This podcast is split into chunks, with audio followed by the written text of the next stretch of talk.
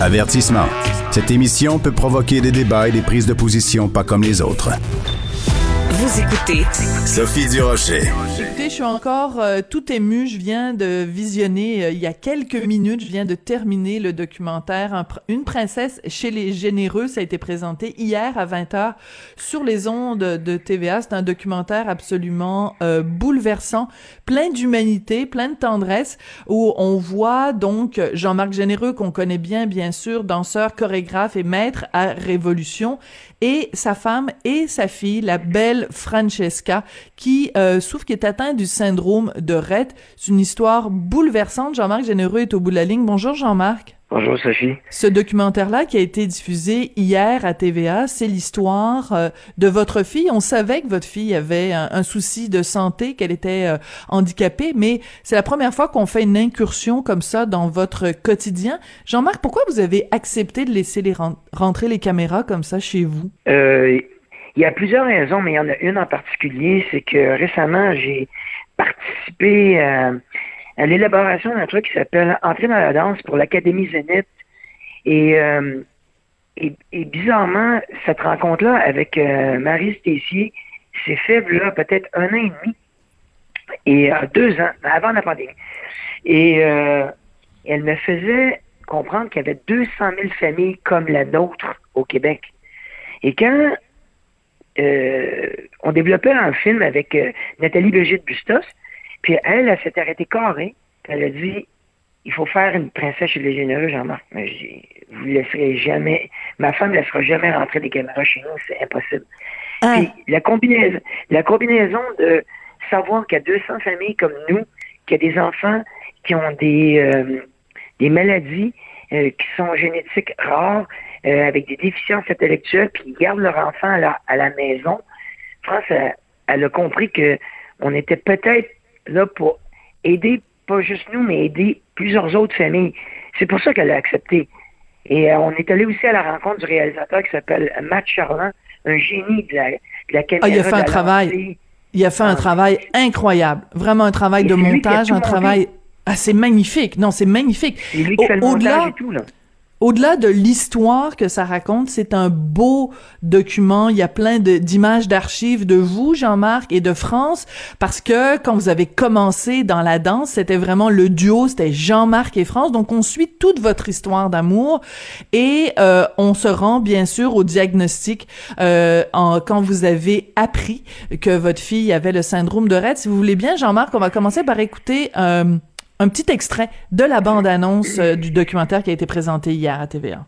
Hey, je me suis pris une méga claque. Moi, à l'âge de 9 mois, j'ai tout de suite senti qu'il y avait des choses qui marchaient pas Francesca. Pas facile de partir la machine. Le dernier mot qu'elle a dit, c'est le mot papa. J'étais tellement plus rien. France, elle a été l'encre. On s'en va vers la bonne place. On a réussi à avoir une carrière, à voyager partout. Moi, je la trouve belle, notre histoire.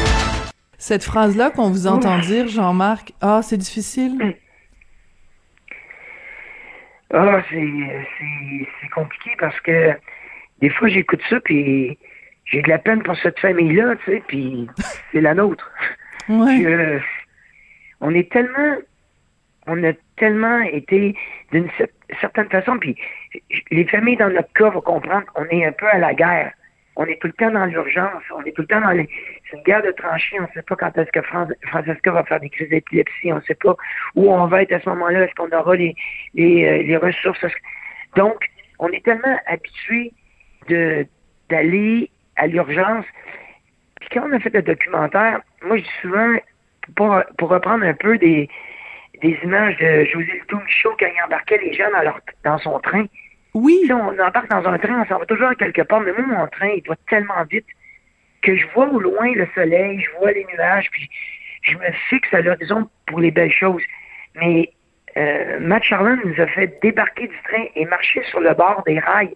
Et là, tu vois ce que tu laisses à côté. Sur le bord de la route, c'est. c'est pas toujours facile de faire un constat de est-ce que mon fils est OK, est-ce que je fais les bonnes choses pour ma fille, est-ce que je néglige ma femme, est-ce que je néglige ma famille, d'essayer de, de continuer à embarquer dans mon train et aller aussi vite euh, à deux que je de faire tout seul, traverser l'Atlantique, accepter des, des, des jobs comme euh, euh, dans les stars que je fais plus cette année parce que je veux rester à la maison. J'ai Mhm. choisi plus de faire euh, animateur pour euh, Spectaculaire, une émission sur France 2. Bref, j'essaie de faire des, des choix plus judicieux pour ma famille, mais ça n'a jamais été fait pour euh, mettre de la pression sur ma femme. On, s'est séparés le travail. Moi, je travaille dans la lumière, elle, elle travaille dans l'ombre, mais on est tous les deux très importants, je- en tout cas, je l'espère. Oui, mais on sent ça aussi dans le documentaire, Jean-Marc, euh, que justement, ben, je- vous vous appelez généreux, puis vous êtes tellement généreux. Je veux dire, le, le- le bon Dieu a été quand même assez ironique dans dans tout ça. J'aurais aimé qu'on Jean-Marc Radin. Radin, ça aurait été super bien pour, pour moi. Mais bon, finalement, ils ont choisi généreux, apparemment.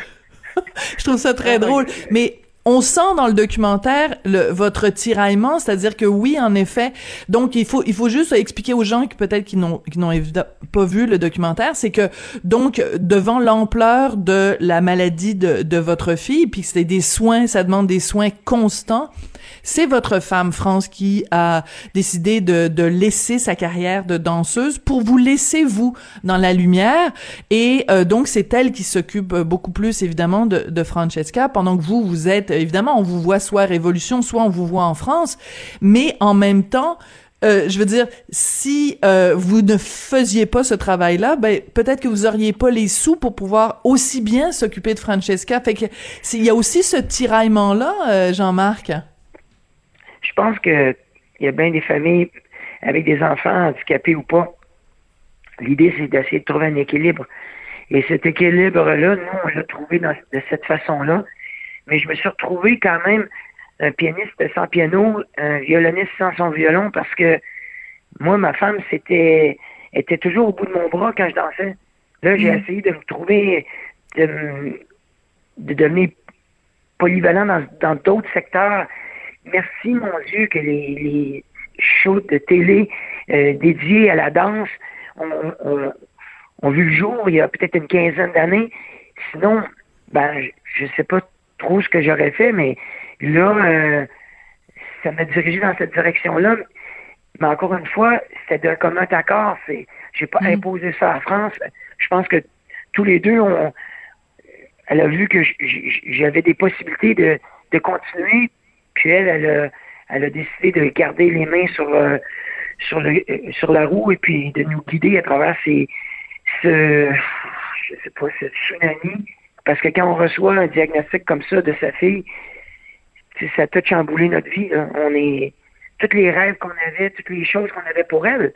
Et pour nous, euh, euh, par procuration, mais pour mon fils, et lui est devenu tout, d'un coup enfant unique parce qu'elle, elle pouvait plus jouer avec lui, elle pouvait pas, il pouvait pas avoir un- une communication normale. Euh, on normalise les choses, mais quand on les regarde, quand on les dissecte, on est très différent des autres familles, mais pas si différent que 200 autres 1000 familles au Québec quand même. Oui, c'est important. On va y revenir. Je veux juste revenir sur une phrase qu'on a entendue dans la bande-annonce. C'est que votre fille, quand elle est, donc, Francesca, au début, elle parlait, elle marchait. C'est une maladie dégénérative. Donc, c'est au fur et à mesure, euh, elle a perdu des facultés qu'elle avait. Et il y a cette phrase qui brise le cœur où vous dites le dernier mot qu'elle a prononcé, la dernière fois qu'elle a parlé, elle a prononcé le mot papa. Puis ça, je vous avoue que quand on entend ça, on se dit, ben, dans le, dans le cœur de Jean-Marc, ça doit être un, c'est comme un coup de poignard, puis en même temps, c'est tellement beau que son, ses derniers mots aient été pour vous. Ça, c'est riche, ça. C'est drôle parce que euh, j'aurais tellement aimé avoir eu pas l'intelligence, mais la, la- la motivation de, de le garder sur un téléphone ou sur mais c'est pas ça. Je me disais, ben, elle va continuer à parler, elle va continuer à parler. Personne nous avait vraiment préparé à, parce qu'il n'y a pas de profil parfait ou de, de, de diagnostic qui, qui suit des étapes. Toutes les petites filles qui ont le syndrome de Rett vont avoir des développements différents. J'étais loin de m'imaginer, mais je vous jure, je, l'aurais gardé, j'aurais gardé tous les mots qu'elle avait dit. Je, les aurais gardés, mais là, ils sont juste dans mon cœur, dans ma tête. c'est un peu compliqué de, de vivre cette dégénérescence-là, mais après, quand c'est installé, tout ce qu'on veut faire, nous, France c'est de garder ses acquis. Puis il y a une chose qui ne ment pas, ben, c'est ses yeux et son sourire qui, hmm. qui vous transperce le cœur, puis qui, qui en, en, réalité vous remotive, puis qui vous redonne cette énergie. Tu sais, tout le monde me demande Hey, comment ça que tu es aussi énergique que ça? Ben, je travaille pour trois, puis je travaille pour elle, puis je travaille aussi pour moi, puis pour France. Euh, et pour mon fils, on est on est une famille un peu comme je, on est une famille différente, mais on essaye d'être fonctionnel avec l'amour et la joie. Vous l'avez mentionné tout à l'heure, Jean-Marc, donc 200 000 familles au Québec qui sont confrontées à cette réalité-là euh, et qui ont besoin de répit parfois. Et c'est là qu'entre euh, en ligne l'Académie Zénith. C'est quoi une Académie Zénith? L'Académie Zénith, c'est une maison que Marie Stécie a créée il y a déjà plusieurs années pour desservir des familles qui ont des enfants qui ont des déficiences, mais qui sont en milieu familial, qui ne veulent pas les envoyer dans des CHSLD, et donc, elle, elle prend soin euh, euh, le jour dans, de jeunes hommes, de jeunes femmes qui ont maintenant 40 ans, 45 ans. T'imagines, les parents ont 70 ans et ont encore leur enfant à la maison. C'est fou. Et euh, C'est formidable. elle, se bat. Elle se bat pour avoir des, des endroits. encore récemment, elle a gagné une partie d'un combat. Là. Elle est en train de, de créer l'Académie Zénith 2.0.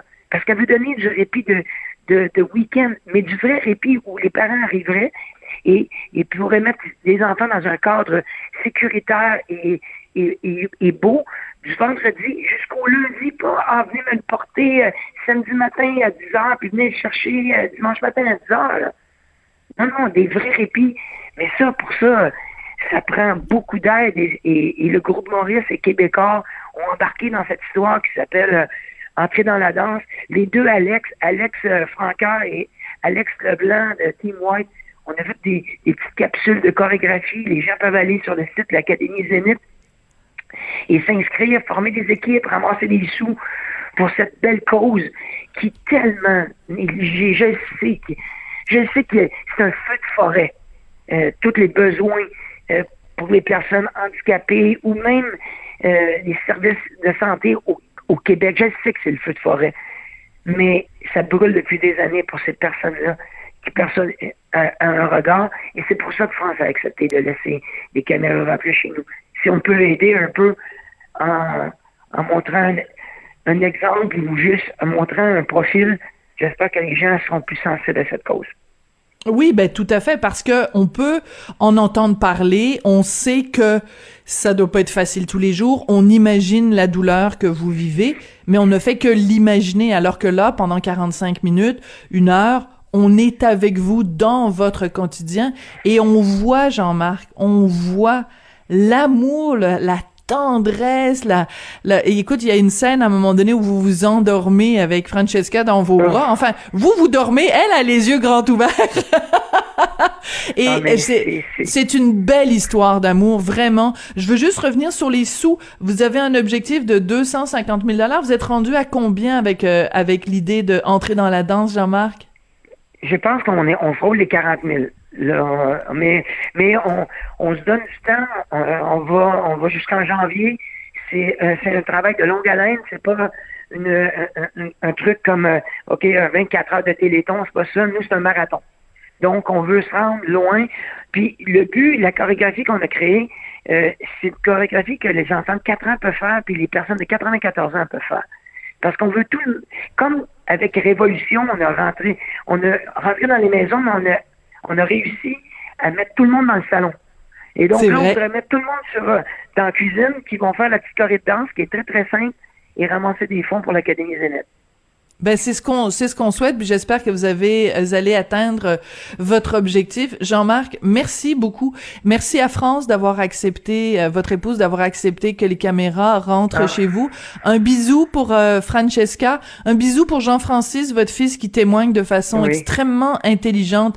Quelle maturité de votre fils. Vraiment moi il m'a il m'a jeté à terre votre fils? Mais moi aussi parce que c'est des choses qu'on discutait pas ensemble. Puis on, c'était comme, c'est pas tabou, mais c'est, on est tellement, tu sais, s'il y a le feu dans la cuisine, tu dis pas, euh, oui, fais-moi des toasts. Non, non, tu occupe-toi du feu dans la cuisine, moi je vais m'occuper du, feu- du feu dans le salon. On, on, on se croisait pas au niveau de nos émotions comme ça. Puis c'est d'ailleurs qui a inspiré un livre que j'ai écrit qui s'appelle Au rythme de mes amours que je vais défendre aujourd'hui au Salon du Livre. Euh, je vais être là de 18h30 à 20h pour euh, aller à la rencontre des gens. Puis je fais justement tous les compléments que les gens se poseraient des questions après le documentaire, ben, sont dans mon livre. Si les gens ont envie de, de lire euh, avec un petit peu plus de, de profondeur euh, ce qui nous arrive, et- mais surtout dans, il y a une histoire là-dedans qui est assez rocambolesque parce qu'on on se parle, toi et moi, Sophie, aujourd'hui, parce qu'il y a eu révolution. Ben oui. S'il n'y avait pas eu révolution dans ma vie, je suis pas sûr si notre combat a- aurait été aussi pertinent pour certaines personnes. Et, et, et révolution, c'est c'est vraiment un coup de dé que je me suis retrouvé là et c'est- c'est écrit dans le livre. Vraiment, j'aurais ça, ça a vraiment passé près que je sois pas là, moi. Ben encore, on va lire, on va lire ça dans le livre. On vous souhaite bonne chance au, au salon du livre. Merci. Et puis, euh, ben on continue euh, évidemment de vous suivre. euh, euh, Révolution, tous vos projets en Europe quel aussi. Quand j'étais en France cet été, vous étiez à la une de plein de magazines. Je trouvais ça super rigolo. Jean-Marc, on vous adore et euh, merci beaucoup. Puis je, donc tout le monde peut revoir ce documentaire-là sur les différentes plateformes de TVA. Une princesse chez les généreux, un magnifique document qui vraiment nous ouvre les yeux sur votre réalité. Merci beaucoup, Jean-Marc. Merci beaucoup d'avoir pris le temps ce matin. Merci. Ben, c'est la moindre des choses. Merci, Jean-Marc. Jean-Marc qui porte bien son nom. Je veux remercier mon équipe euh, à moi qui est aussi très généreuse. Jean-François Paquet à la mise en onde à la réalisation, Florence Lamoureux à la recherche. Je vous souhaite une excellente fin de semaine et on se retrouve lundi. Je vous souhaite une fin de semaine plein de bonté et de générosité. À lundi.